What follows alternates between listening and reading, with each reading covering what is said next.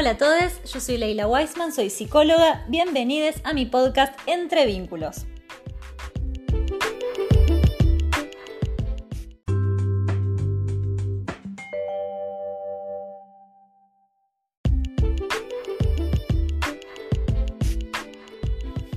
Hola a todos, bienvenidos a un nuevo podcast. Em, en esta ocasión yo quisiera hablar acerca de los vínculos entre las madres y los padres con sus hijos, ya sean niñas o ya sean adolescentes o adultos, que entran en un estado de competencia en lugar de colaboración.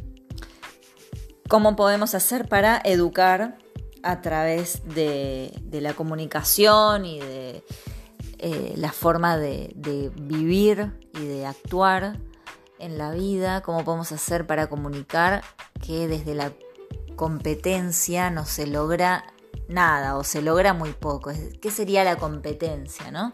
Sería buscar tener la razón, sería siempre luchar por quién sabe más, quién eh, puede más, quién trabaja más, quién... Es luchar por algo que tiene que ver con la cantidad y no con la calidad del vínculo, de la relación y la calidad está más asociado a lo que es la colaboración, ¿no? El poder escuchar al otro, preguntar cómo se siente, qué le pasa, cómo vive lo que vive, qué piensa acerca de, lo, que transita.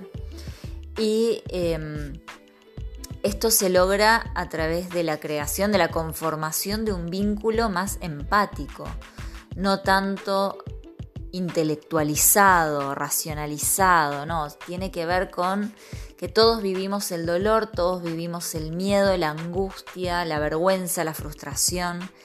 Entonces, a partir de allí podemos ayudar a otra persona desde ese lugar afectado que uno también vivió y que puede llegar a la otra persona para colaborar con esa otra persona, darle las herramientas que cada uno tiene al otro para que el otro pueda estar un poco mejor.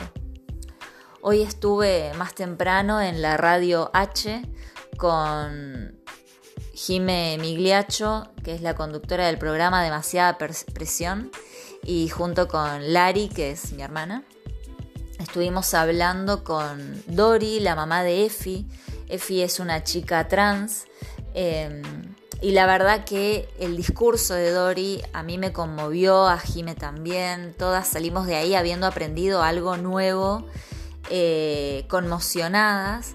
Y a mí particularmente lo que me impactó fue el vínculo que Dory tenía con su hija. Su hija decidió quitarse la vida hace unos años, luego de haber hecho una obra magnífica acerca de lo que es ser una chica trans, del proceso de ser un varón a ser una mujer. Em, hizo manifestaciones em, artivistas, es decir, eh, mediante el arte hacer una eh, performance que, mueva a los demás y que haga a los demás hacerse preguntas. Los que nos decía Dori, la mamá de Efi, es lo que Efi buscaba era siempre dejarte con una pregunta, dejarte con una sensación de, bueno, hay algo que tenés que, tenés que explorar, no te podés hacer la boluda, nos decía, en referencia a una foto que tiene de ella en su transición que le transmite eso, ¿no? El no poder hacerse la distraída y tener que prestar atención a las situaciones que vive cada uno, poder eh, tomarlas para aprender y crecer a partir de allí. Entonces, yo lo que pensaba mucho con, lo que más me quedé y, y esto fue lo que me motivó a hacer este podcast que hace mucho que no grababa, pero bueno, la verdad es que fin de año, ya estamos cerrando todos los trabajos, estamos haciendo las conclusiones de lo que fue este año. Pero bueno, a mí no me gusta pensar que se cierra un año y se abre un año de cero, sino que todo lo que aprendía eh, eh, durante este año me va a quedar para el año que viene y lo voy a poder usar a mi favor. Entonces nunca es empezar eh, un año nuevo desde cero, sino que es con todo esto que aprendí.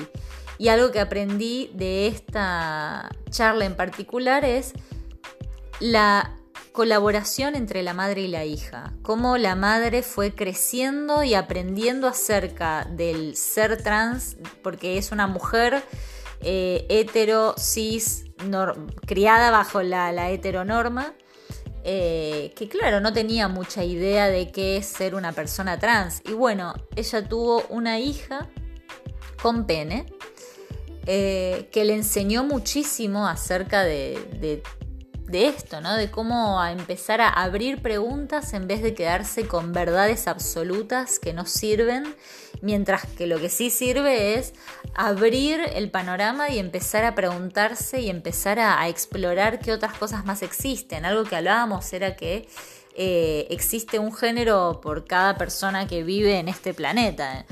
Eh, entonces, no vale la pena encerrarse en un paradigma rígido que dice cómo tiene que ser una persona, hombre o mujer, ese catálogo de esa etiqueta de, bueno, sos esto y no sos nada más, ¿no? Cada uno vive su identidad como puede, como quiere, como sabe, como conoce, como aprendió.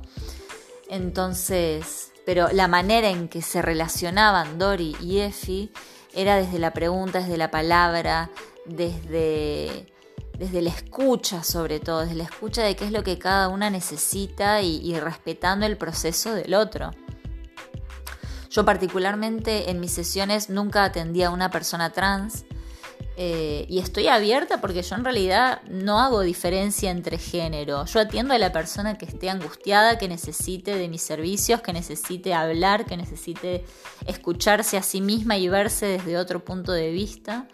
Yo hago foco en los vínculos justamente, hago foco en, cómo la persona vive sus vínculos y, lo que intento es brindar, herramientas para que la otra persona pueda comunicarse mejor y pueda llegar a las personas que desee llegar eh, de una manera más sana, más asertiva, cuidándose a sí misma, logrando objetivos, eh, pudiendo cuidarse a sí misma y poniendo límites a los demás. Eh, me parece súper importante tener en cuenta eso, ¿no? Que, desde este lugar de colaboración y desde un querer que el otro esté mejor y pueda progresar en su vida, cada uno va a poder progresar en la vida mientras los demás estén bien. Entonces, los padres, las madres que tienen hijos mm, pequeños o adolescentes o adultos y que se ponen en este lugar de competencia, es muy importante que, los escuchen y que puedan preguntarles qué es lo que sienten cada vez que se ponen en ese lugar, porque debe ser muy desgastante todo el tiempo tener que demostrar que es, la persona es mejor, que la persona puede más, que, que es más que otras personas. Debe ser realmente muy desgastante. Entonces es importante comprender eso y comprender desde dónde viene esta competencia y abrir al diálogo, abrir a la pregunta, abrir la escucha, abrir, abrir, abrir.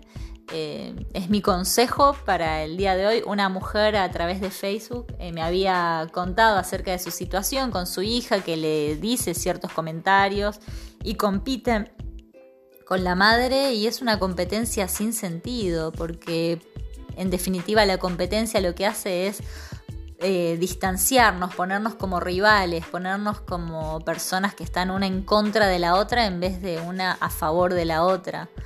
Porque en definitiva los padres que quieren para los hijos, o al menos la, mayor, la, mayoría, lo que quiere es que el hijo sea feliz, que el hijo avance y progrese en su vida y pueda crecer y pueda sostenerse a sí mismo. Entonces, desde la competencia eso nunca se va a lograr, desde la colaboración sí poder hablar de los propios errores, de, los propios, de las propias frustraciones, poder abrir al diálogo, poner en palabras aquello que generalmente no se dice, ¿no? Eh, los padres cuando se equivocan, los padres cuando eh, meten la pata y no saben qué hacer y se quedan sin salida, a veces los hijos idealizan mucho a los padres y dicen mis papás nunca se equivocan y en realidad sucede todo lo contrario, ¿no? Todos nos equivocamos todo el tiempo y poder hablar de eso y poder decir, mira, acá me equivoqué, pero aprendí esto y a partir de ahí pude lograr después tal otro objetivo. Eso sería lo, lo ideal, porque así todos podemos equivocarnos y todos podemos ayudarnos entre todos para para que todos estemos mejor. Si, si, mis vecinos están bien, yo voy a estar bien. Si eh, las personas que me rodean están bien o están mal, yo voy a estar mal. Entonces, em, la colaboración tiene que ver con eso, con brindar las propias herramientas de los aprendizajes que cada uno hizo para que todos puedan, podamos aprender y crecer más rápido y ayudarnos todos entre sí. Además, lo que uno da vuelve. Entonces, si uno da competencia, rivalidad, egoísmo, egoísmo en el mal sentido de la palabra, ¿no? Porque no todo egoísmo es malo, que es malo igual, ¿no? Es una palabra muy amplia, pero mm, no todo egoísmo es desde el enojo o desde la competencia, sino que hay un egoísmo que tiene que ver con el amor propio y el autocuidado. Pero bueno, no nos desviemos del tema. Eh, la colaboración y la competencia. Bien, yo creo que la colaboración se da mucho desde el respeto hacia el otro, desde poder reconocer que el otro es distinto de mí y que está en todo su derecho a sentir, pensar y actuar de manera distinta a como yo lo haría. Y es un trabajo de todos los días, es decir, uno lo es fácil decirlo, pero hacerlo es un trabajo de todos los días, es un compromiso con uno mismo y con el otro de respeto y de escucha frente a lo que al otro le pasa. Em, entonces es muy importante abrir todos esos canales de comunicación y poder plantear que la competencia lo único que nos lleva es al distanciamiento emocional. Y el distanciamiento emocional muchas veces no es lo que queremos. A veces sí, pero a veces no. Entonces, depende de cuál sea nuestro objetivo con esa persona, nos vamos a poner desde un lugar de competencia o de colaboración. Estoy atendiendo a una familia donde hay una nena chiquita que tiene 8 años y claro, la nena chiquita se pone todo el tiempo en competencia con los padres. Cuando ella dice que sí, el padre dice que no y ella repite sí, no, sí, no. Y se da una competencia que es un poco un juego, pero al mismo tiempo es una competencia. Y realmente es una conversación que no lleva a ningún lugar, no lleva a nada. Lo que sí lleva es poder decir, bueno, a ver, ¿por qué pensás esto? Yo te explico por qué pienso lo que pienso. Y ahí surge el debate, surge el encuentro genuino entre dos personas que piensan distinto, en vez de quedarse en la competencia del sí, no, sí, no, que no lleva a nada. No, lo importante sería abrir el tema y empezar a charlar más allá del sí y del no, qué es lo que a cada uno le pasa y cómo cada uno lo vive. Y poder escuchar y validar esa emoción que el otro siente, pero no, eh, no validar la conducta, eh, porque lo importante es, bueno, vos te sentís de esta manera, ok, te entiendo, te pido disculpas si te hice sentir mal, pero de esta manera no lo demuestres porque me hace daño a mí. Entonces ahí hay una negociación, entonces frente a esa negociación se puede llegar a un punto de encuentro en donde ambas partes estén satisfechas y estén contentas. Entonces ahí el encuentro y la resolución del conflicto que lleva a la competencia se resuelve de una manera totalmente distinta.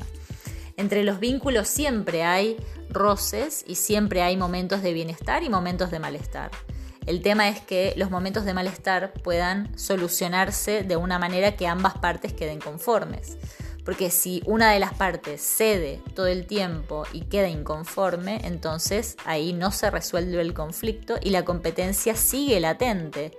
Aunque se haya hablado del problema y demás, pero si no se llegó a una solución, entonces no hubo un acuerdo, una negociación y un encuentro real con la otra persona, un acercamiento real, sigue habiendo distanciamiento.